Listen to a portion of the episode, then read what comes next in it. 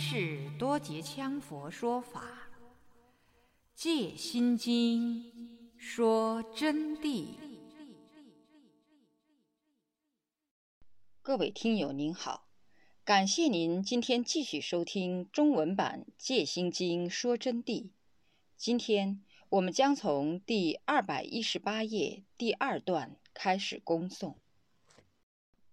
此八十是阿赖耶，为诸识之总体。八十心王，八十称为心王。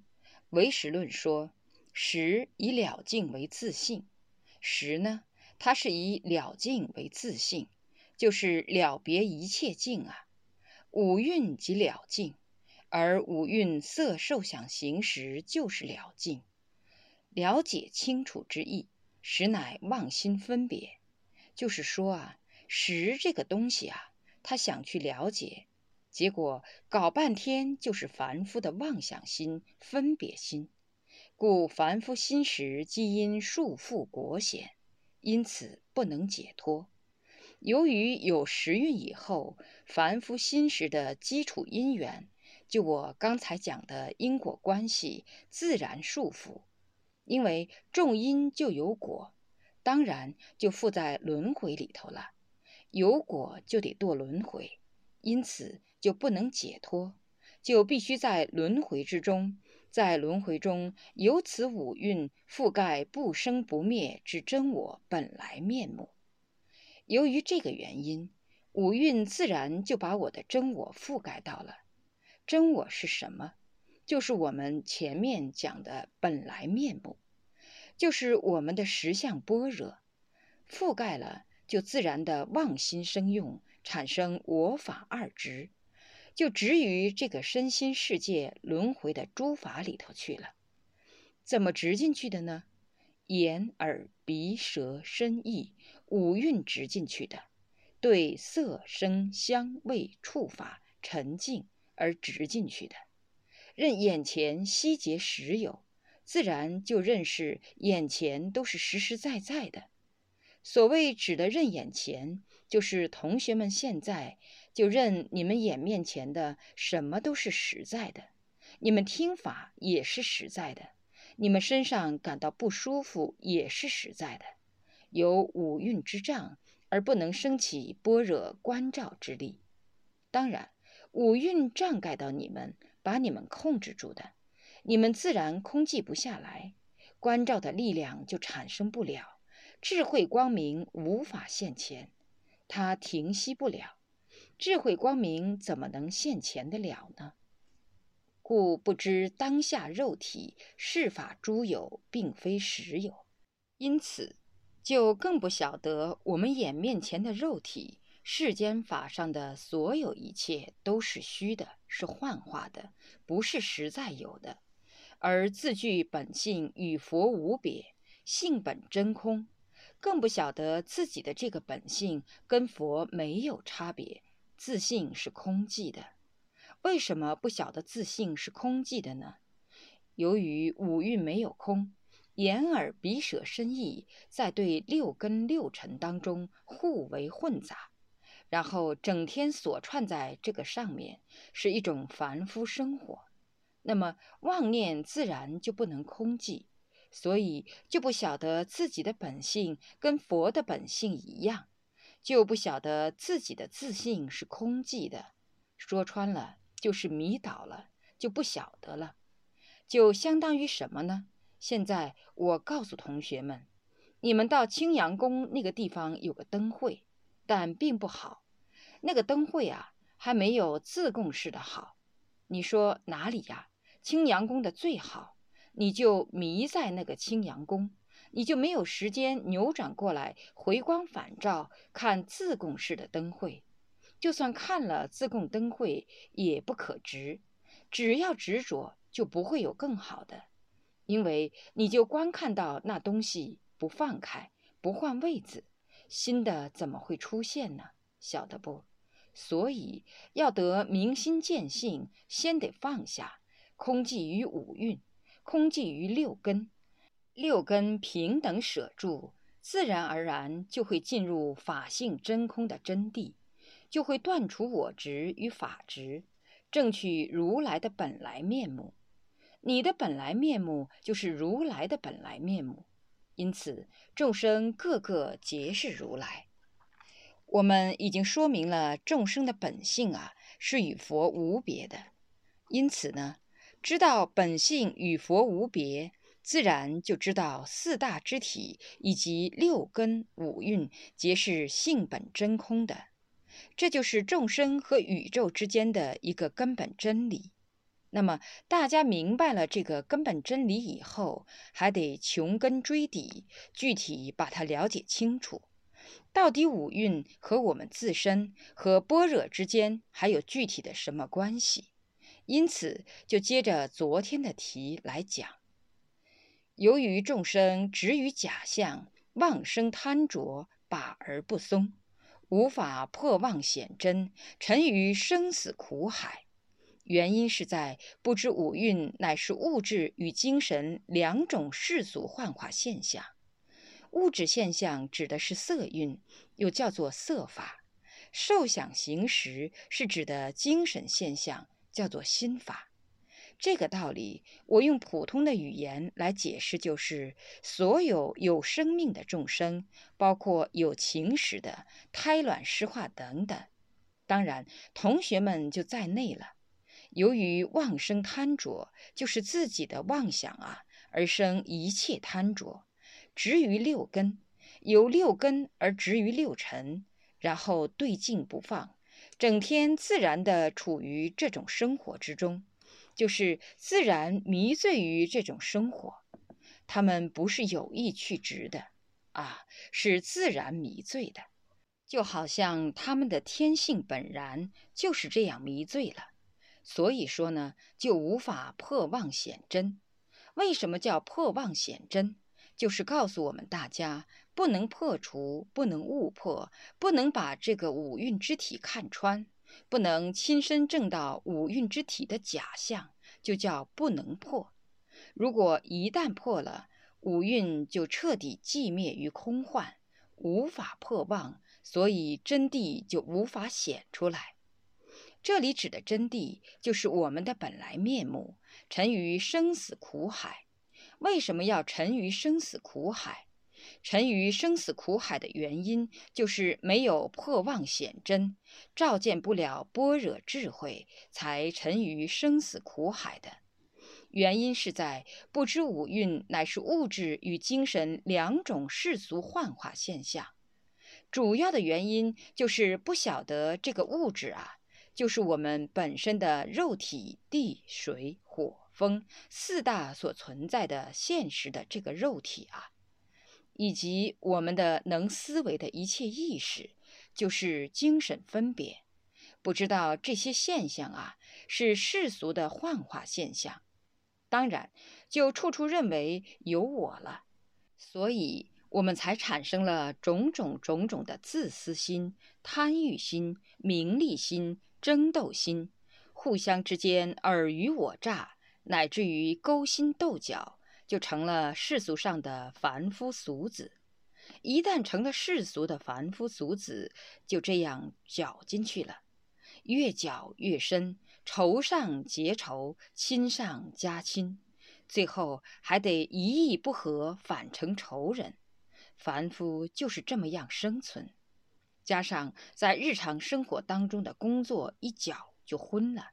根本没有半点时间和余地去回光返照自己的自信，同时也不知道什么叫自信与佛性，更不晓得现在眼面前存在的这个身体是假的。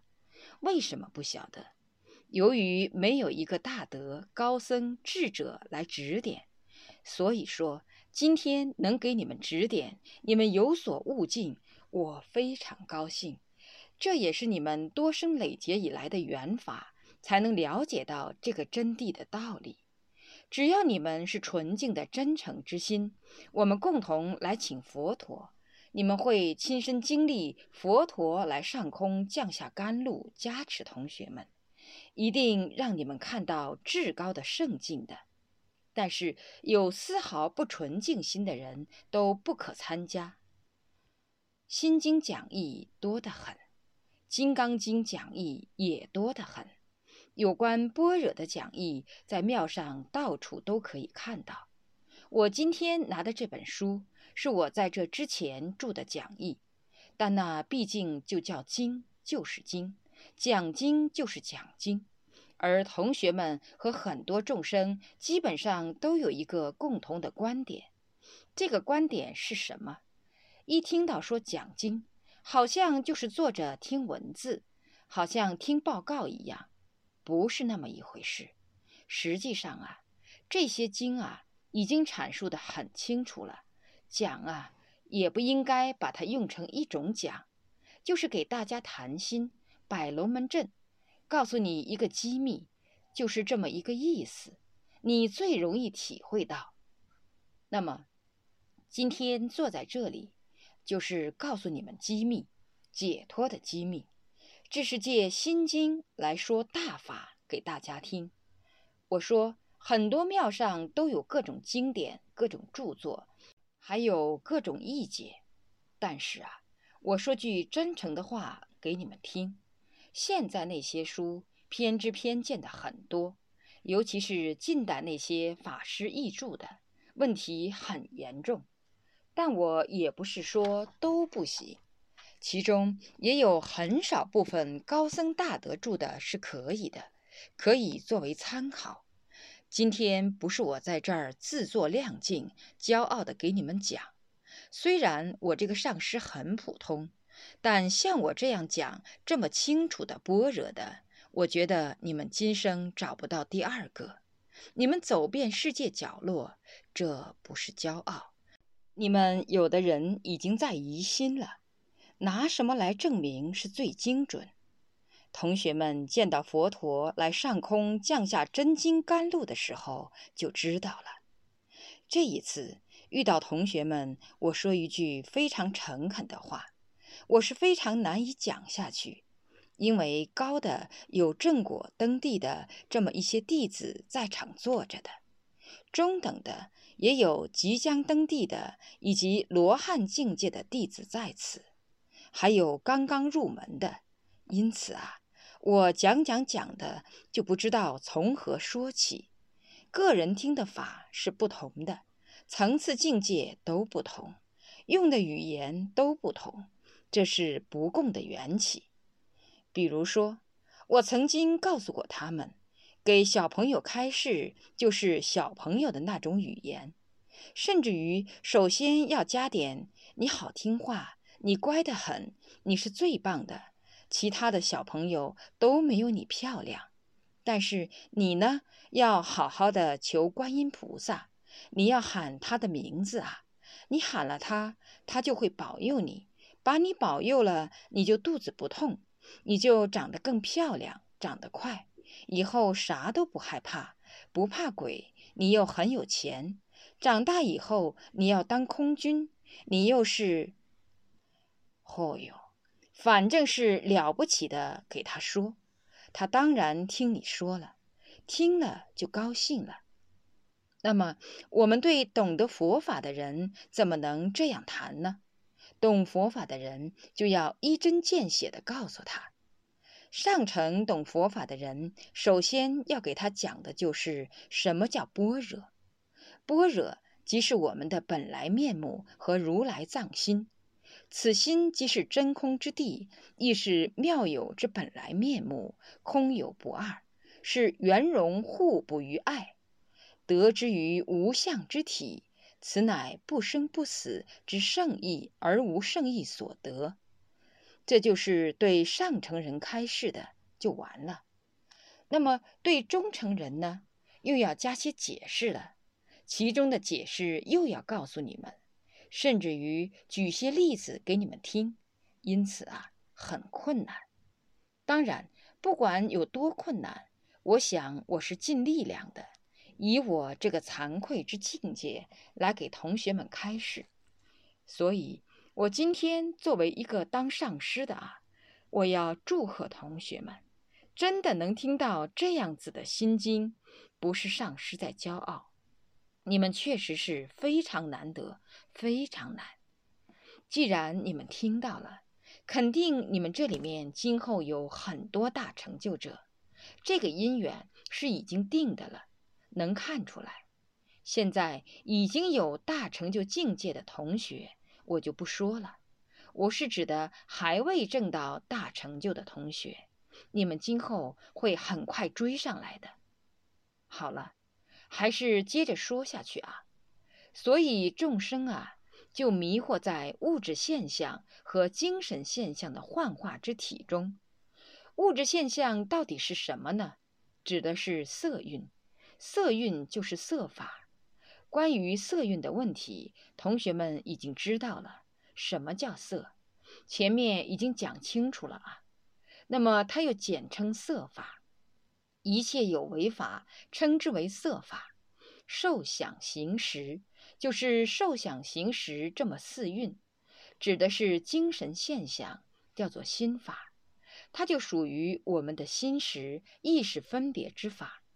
受想行是心所具法，这里是指的三蕴，三蕴受蕴、想蕴、行蕴是指的心所具法。由于上面的色受想行识是昨天讲的。所以要结合到昨天的回忆，才能听懂今天的。受想行呢，是属于心法，就是心所设的法，因为它属心所所管，因此就称为心所。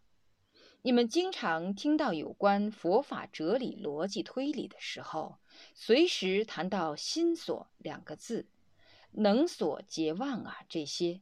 就是这么一个道理了，要好好听啊。识乃心之本体，就是说意识啊，我们的思维动态，它是心的本体。体统三蕴，故谓之心王。这个体呢，就是心。心呢，它统三运，所以称为心王。统哪三运呢？就统的是受想行。受想行都是心分别所出，所以说就把它们统到的，故称为心王。五蕴者，即是一切有为之法，凡所众生，皆是由色、受、想、行、识五蕴合合而成幻有。凡是众生啊，都是色、受、想、行、识合合起来成为幻有的。那么说切实一点，就是一切有生命的如是，在座的同学们也如是。正道尽了，那么正境方面我们不说，反过来，他的凡夫之体也如是。为什么说是五蕴合合而成的呢？你们好好看一看，五蕴是这么五条，哪五条呢？即是色、受、想、行、识。色就是你们眼面前这个形象，这种身体实实在在的，实际上它是无常的，归根结底都会坏，归根结底都会老，一天天老下去，这就是幻化的假象。能坏的就不是常的，就是无常，因此色体是无常的、幻化的、变异的、假的。那么受呢？一切觉受、一切感触也是无常的、幻化的，都在衰竭，都在衰退，不会永恒不变的。年轻时代身体很好，很了不起；一到了年纪大了、壮年了，身体慢慢就不行了，就得加衣服。夏天来了也受不了热，抵抗力也一起减弱。那么平常甚至于药都要多吃一些，因此就可以体会到受孕也在不断的变化，触受也不同，感觉也不同，吃东西也不会很香了。就是说，一切触受之触感啊，包括温寒冷暖对它的刺激都在无常，想运也在变。年轻少年时代记忆力非常好，分别力也强。一到老年时候，说的话甚至就记不得了。说不定你们家里头哪一位，乃至于我们这儿年纪大的，你说走的时候你把门关上啊。等一会儿他就忘了，什么都不知道关了。甚至于有些人很糊涂，很糊涂，糊涂的来很严重。我们那个劳动村啊，就有一位老年人，八十多岁了。这位老年人姓郭，叫郭爷爷。他本来年轻时代是一个地主家庭出身的，非常聪明，也懂电工，电是做得非常之好。由于他响运一衰竭，进入模糊状态，就什么都不知道了。他看到他们家里的电视机播放完了，儿女孙儿都走完了，哎呀，他就着急的很了，不知从哪里去关，也不敢去拉开关。嗨，他突然就想起了一个妙法，他想这个办法肯定就能把它弄住，就拿了一个很快的剪刀，就去剪断那个电源线，结果剪刀去一压。一下触电，加上他的脚又光脚踩在地上，啪的一烧，他幸好还来得很快，剪刀一丢，但是哪晓得一下就短路了，当场那个电视机的荧光屏就哗一声爆炸的粉碎。当然，我举的例子也许不一定很恰当，但是同学们自己。你们还有很多很多能想象到的，比我都丰富的地方。你们慢慢去想，想运同样是如此。那么想运既然在无常，它也是假象，也在衰减。行运呢，就更说明问题了。越到后面，人的精力越衰退，乃至于年纪很大的时候，还要让人搀扶着才能走动。而做任何行动都不如最壮年时代，但这里指的是身形，心形同样如此，也在衰竭。这种衰竭不是说他的形就慢慢注入空寂了，是不是就有功夫了，就不动了？不是这么一回事，它是无常了，进入无常境界，慢慢就要理解了，也叫分解。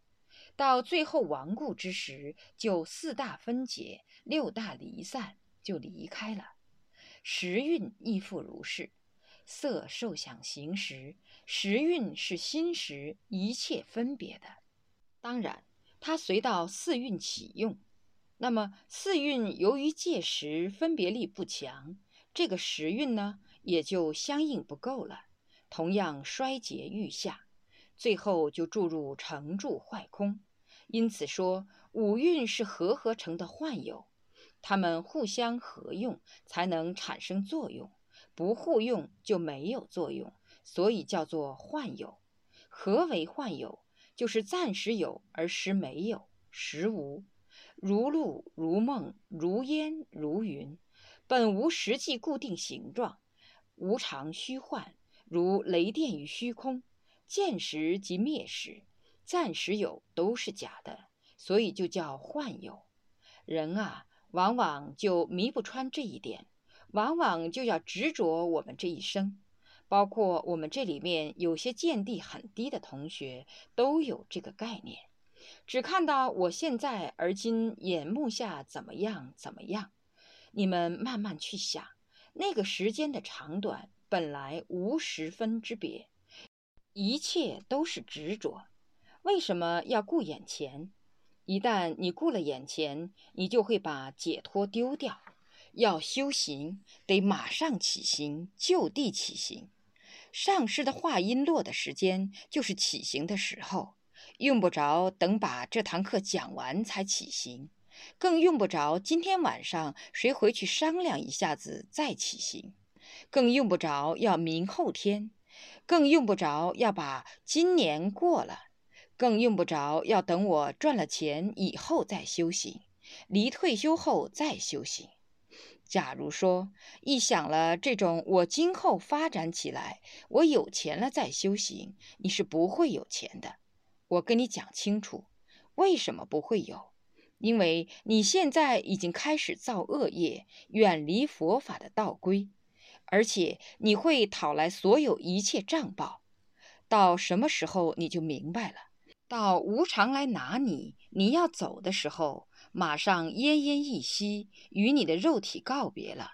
这个时候，你就晓得两行眼泪流下来，但是已经迟了。所以说，这里呀，我给同学们讲，你们要特别注意。我不是故意说你们，我是提醒你们无常心，要升起出离心，要做一个好人，就地马上开始做好人，不需要改个时间。一切都要讲究福报的，不要福报是不行的。如果说凭那个侥幸的心理要去取得什么福报，绝不可能，那是昧因果的举动，违背了因果律的。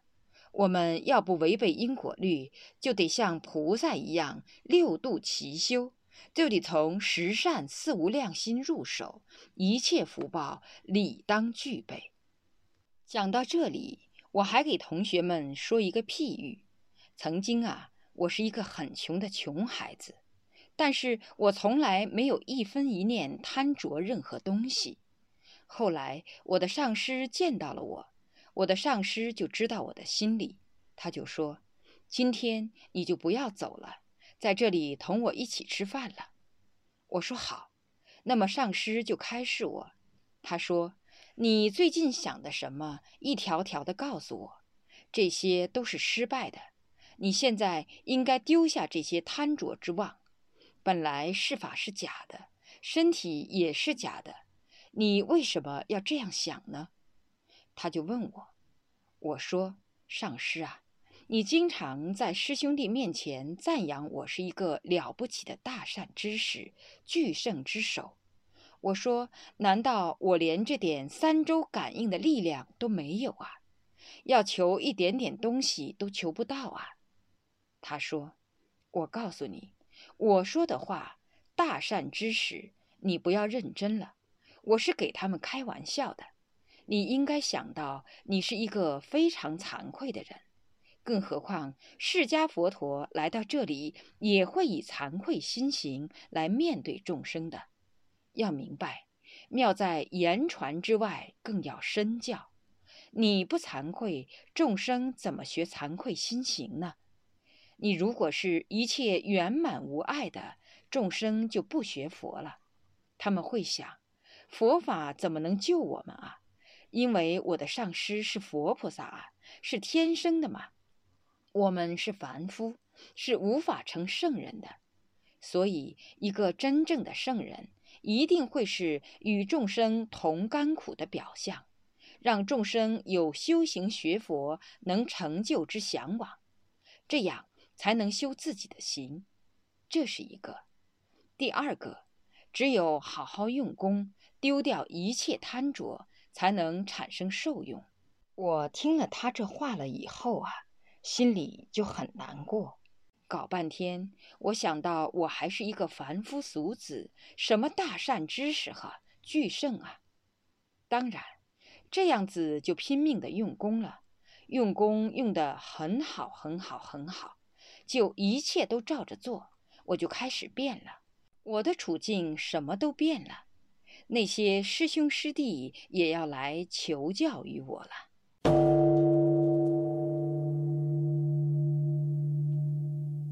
各位听友您好，感谢您收听今天的《戒心经说真谛》中文版朗诵。我们今天朗诵的是从第二百一十八页到第二百二十七页的部分内容。感谢您的收听，下集再会。